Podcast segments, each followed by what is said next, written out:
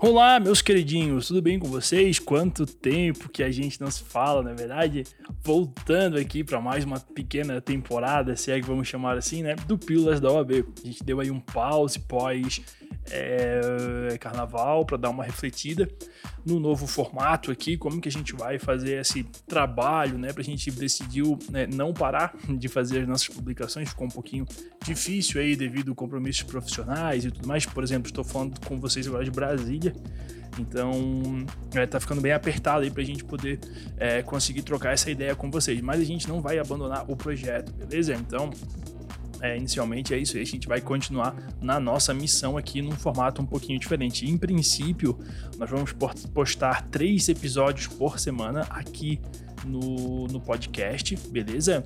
E vamos fazer intervenções diariamente também lá no Instagram. Então é muito importante, pessoal, que você interaja conosco, beleza? Dá um curtir, dá um like, dá um view, dá um comenta, faz alguma coisa para a gente poder dar aquela, aquele reforço mesmo aqui no nosso, no nosso, no nosso projeto que também é de vocês joinha. É, e você já sabe, né? Para você ter acesso aí a materiais exclusivos, aos, às aulas de tese, os vídeos das aulas de tese, que é muito importante para tua prova. Se tu for para a segunda fase sem saber as teses, tu não vai passar, beleza? Tu também não precisa gastar milhões de reais num curso se tu já tá mais engatinhando ali, já tem as teses na cabeça, não é, não precisa, você vai passar na prova, tá bom? É, e se você quiser ter acesso à fundamentação, pô, bonitinha, formatada em PDF, coisa mais linda do mundo, deste episódio. Os links estão na descrição aqui, beleza? E pra gente começar em grande estilo, vocês sabem que eu adoro, só que não, vamos falar sobre direito administrativo, beleza? E é isso aí. A primeira questão, ela. Direito administrativo, né? Hoje, né? É isso aí, tá? Direito administrativo, tá? A primeira questão, pessoal, ela fala o seguinte: olha só, seguinte, tá ok? Assim, ó. Acerca dos serviços considerados como serviços públicos, uti singuli, assinale a afirmativa correta. Letra A serviços em que não é possível identificar os usuários e, da mesma forma, não é possível a identificação da parcela do serviço utilizada por cada beneficiário. Aqui está errada, tá? Porque os serviços que não permitem a identificação dos usuários e, consequentemente, a parcela exata do, de, de serviços utilizada por cada um são chamados uti universi ou universais, tá bom? Letra B os serviços singulares e essenciais prestados pela administração pública direta e indireta. Também está errada, tá, pessoal? Os serviços úteis singulares são como indica a expressão, né, uh, singulares no caso, né, mas eles não são necessariamente essenciais, beleza? Então, por isso que a letra B está incorreta.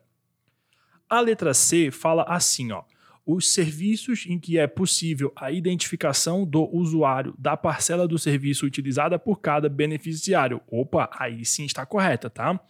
Os serviços úteis singuli ou singulares são aqueles que permitem a identificação do usuário e, consequentemente, a parcela de serviços que cada um utiliza. Esses serviços, quando prestados pela administração pública, constituem fato gerador das taxas nos termos da que estão postos lá na Constituição, tá? A fundamentação está naquele material que eu falei para vocês. Letra D. Os serviços que somente são prestados uh, pela administração pública direta do Estado. Também está errada, tá? Os serviços uti singuli não são prestados apenas pela administração pública direta além de poderem ser prestados pela administração pública indireta, também podem ser prestados por delegatários, beleza? A Constituição também regula isso. Pessoal, quando eu falo que a fundamentação ela está no link do episódio, vocês vão, ler, vão ver que ali vai remeter a um link do Apoia-se. É, aquele apoio que vocês dão ali não é para cada não é para cada episódio um apoio, tá? É um apoio mensal. Então acho que é 10 ou 15 reais por mês você tem acesso à fundamentação de todos os episódios daquele mês. Então, pô, é barbada, 15 pila, tá louco? Dá, se eu me conhecesse, eu dava um beijo em mim de tão interessante que é essa é, é esse material que vem na mão aí para você. Ah, mas eu posso procurar na internet. Procura então, se tiver tempo, toca ficha. Vamos lá. Questão número 2 agora, fala assim, ó. A desapropriação é um procedimento administrativo que possui duas fases. Primeira, a denominada declaratória e a segunda de, denominada executória. Quanto à fase declaratória, ou seja, a primeira fase, assinale a afirmativa correta. Letra A.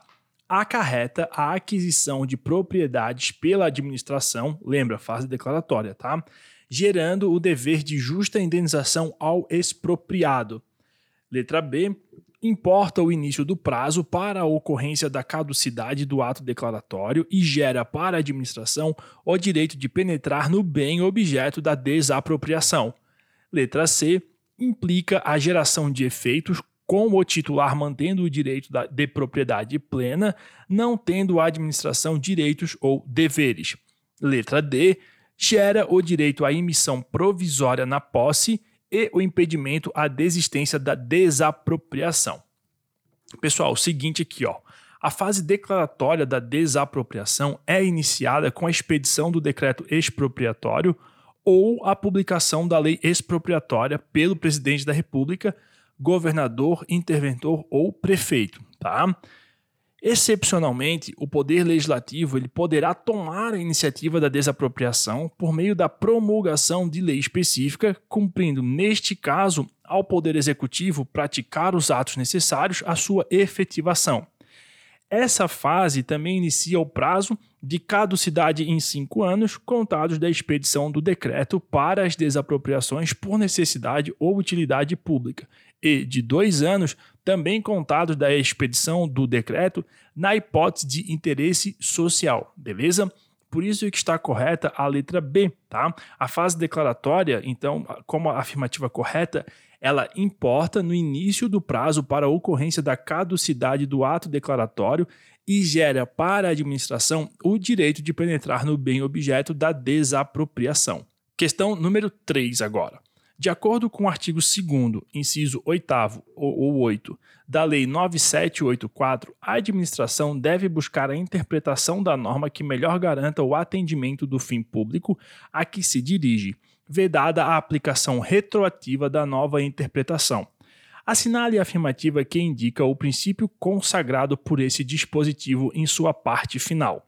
Letra A: legalidade. Letra B, eficiência. Letra C, moralidade. E letra D, segurança das relações jurídicas. Tá? Pessoal, aqui é, está correta a letra D, beleza? É segurança das relações jurídicas. Por quê? Dentre os demais princípios a serem obedecidos pela administração pública, uh, os previstos no dispositivo citado, artigo 2 da artigo 2 uh, inciso 8 da Lei 9784, que está no enunciado, é o princípio da segurança das relações jurídicas que impedirá que se utilize interpretações retroativas, tá bom? Então por isso que o correto é segurança nas relações jurídicas, para não ficar aquela bagunça, né? Fiz uma lei agora para valer por ato que foi lá atrás, então muda o que já foi feito, aí não, não dá. Questão número 4, ó. Atento à crescente especulação imobiliária e ciente do sucesso econômico obtido pelas construtoras do país com a construção de imóveis destinados ao público de alta renda, o Estado X decide ingressar neste lucrativo mercado. Assim, edita uma lei autorizando a criação de uma empresa pública e, no mesmo ano, promove a inscrição de seus atos constitutivos no registro das pessoas jurídicas. Assinale a alternativa que apresenta a alegação que as construtoras privadas incomodadas pela concorrência de uma empresa pública poderiam apresentar. Vamos lá. Letra A. A nulidade da constituição daquela pessoa jurídica, uma vez que as pessoas jurídicas estatais só podem ser criadas por lei específica. Letra B. O objeto social daquela empresa só poderia ser atribuído a uma sociedade de economia mista e não a uma empresa pública. Letra C os pressupostos de segurança nacional ou de relevante interesse coletivo na exploração daquela atividade econômica não estão presentes. E letra D, a criação de empresa pública não poderia ter ocorrido no mesmo ano em que foi editada a lei autorizativa. Pessoal, a Constituição da República, ela nos traz que ressalvados os casos previstos nesta Constituição, a exploração direta de atividade econômica pelo Estado só será permitida quando necessária aos imperativos da segurança nacional ou a relevante interesse coletivo, conforme definidos em lei. Tá? Por isso que está certa a letra C, os pressupostos de segurança nacional ou relevante interesse coletivo na exploração daquela atividade econômica não estão presentes. Então, tá errado, não pode criar esta empresa, beleza? Questão número 5 agora, e acho que é a penúltima, né? Isso, a penúltima, tá? A questão número 5 diz assim, ó: "Um estado da federação em processo de recuperação econômica pretende restaurar o seu antigo parque de esportes, uma enorme área que concentra estádio de futebol, ginásio de esportes coletivos e parque aquático não dispondo de recursos para custear a totalidade da obra e nem tendo expertise para promover uma boa gestão do espaço, o Estado pretende firmar um contrato de parceria público-privada nos moldes da Lei 11.079 de 2004. Sobre o Instituto da Parceria Público-Privado, assinale a afirmativa correta. Letra A. As parcerias público-privadas tem natureza de convênio e não de contrato, uma vez que o ente público e o ente particular conjugam esforços na realização de uma atividade de interesse público. Está errada, tá, pessoal? Por quê? Uh, porque possuem sim natureza de concessão, tá bom? Letra B. As parcerias públicos-privadas prevêem que o ente público executará uma parcela do serviço ou obra nunca inferior a 50% e o particular o restante do serviço ou obra. Aqui está errado, pessoal, porque a lei não traz essa previsão de 50%, tá? Não, não existe isso, beleza? Letra C.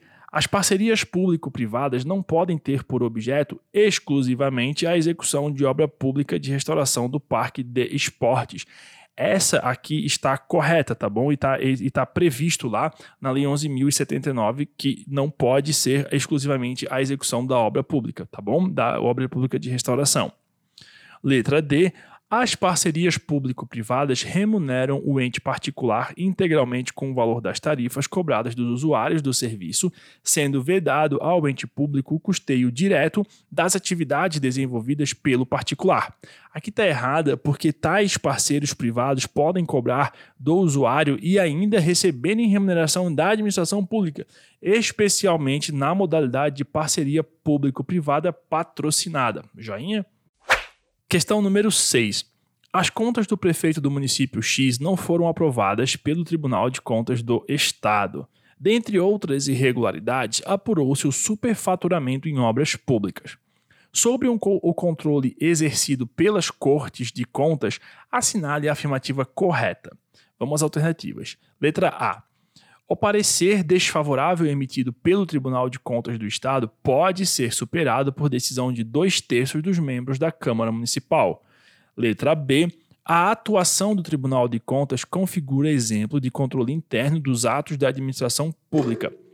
Letra C. A atuação do Tribunal de Contas de Estado somente será possível até que haja a criação de um Tribunal de Contas do município por lei complementar de iniciativa do prefeito.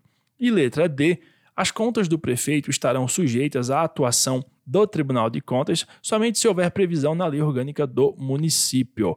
Pessoal, vamos lá. A Constituição nos traz que a fiscalização do município ela será exercida pelo Poder Legislativo Municipal mediante controle externo e pelos sistemas de controle interno do Poder Executivo Municipal na forma da lei. O controle externo da Câmara Municipal será exercido com auxílio dos tribunais de conta dos estados ou do município, ou dos conselhos ou tribunais de contas também aí do, dos estados, tá? E dos municípios, se houver. Eh, e também o parecer prévio emitido pelo órgão competente sobre as contas que o prefeito deve anualmente prestar só deixará de prevalecer, aí vem a resposta da questão, só deixará de prevalecer por decisão de dois terços dos membros da Câmara Municipal, tá bom? Então, por isso que a correta é a letra A, o parecer desfavorável emitido pelo Tribunal, pelo tribunal de Conta do, do Estado pode ser superado por decisão de dois terços dos membros da Câmara Municipal. Acho que tocou o interfone ainda, pessoal. Não sei se pegou aí no fundo, mas vamos lá. É, coisas do ofício. Chegou o iFood aqui agora. Vamos lá. É, mas a gente encerrou o episódio, tá? E, e, e fica aqueles recados finais para vocês, tá? Então, só reforçando, teremos três episódios semanais, provavelmente segunda, quarta e sexta ou na quinta, e as, as aparições lá no Instagram com conteúdo muito legal para você, tá? Pessoal, segue a gente aqui, se você, principalmente se você estiver ouvindo no Spotify, avalia o podcast podcast no Spotify também é muito importante pra gente. E a tua interação lá no Instagram, segue a gente lá, pô, isso aí faz o projeto andar. Deixa de ser egoísta, eu vou fazer a prova do eu vou me escutar. Porra, para de escutar então, beleza? Porque senão a gente é, gosta de ter essa audiência para continuar fazendo isso para outras pessoas que virão no caminho, um processo coletivo, tá bom? Então é isso, pessoal. Um grande abraço a vocês e até mais. Tchau, tchau.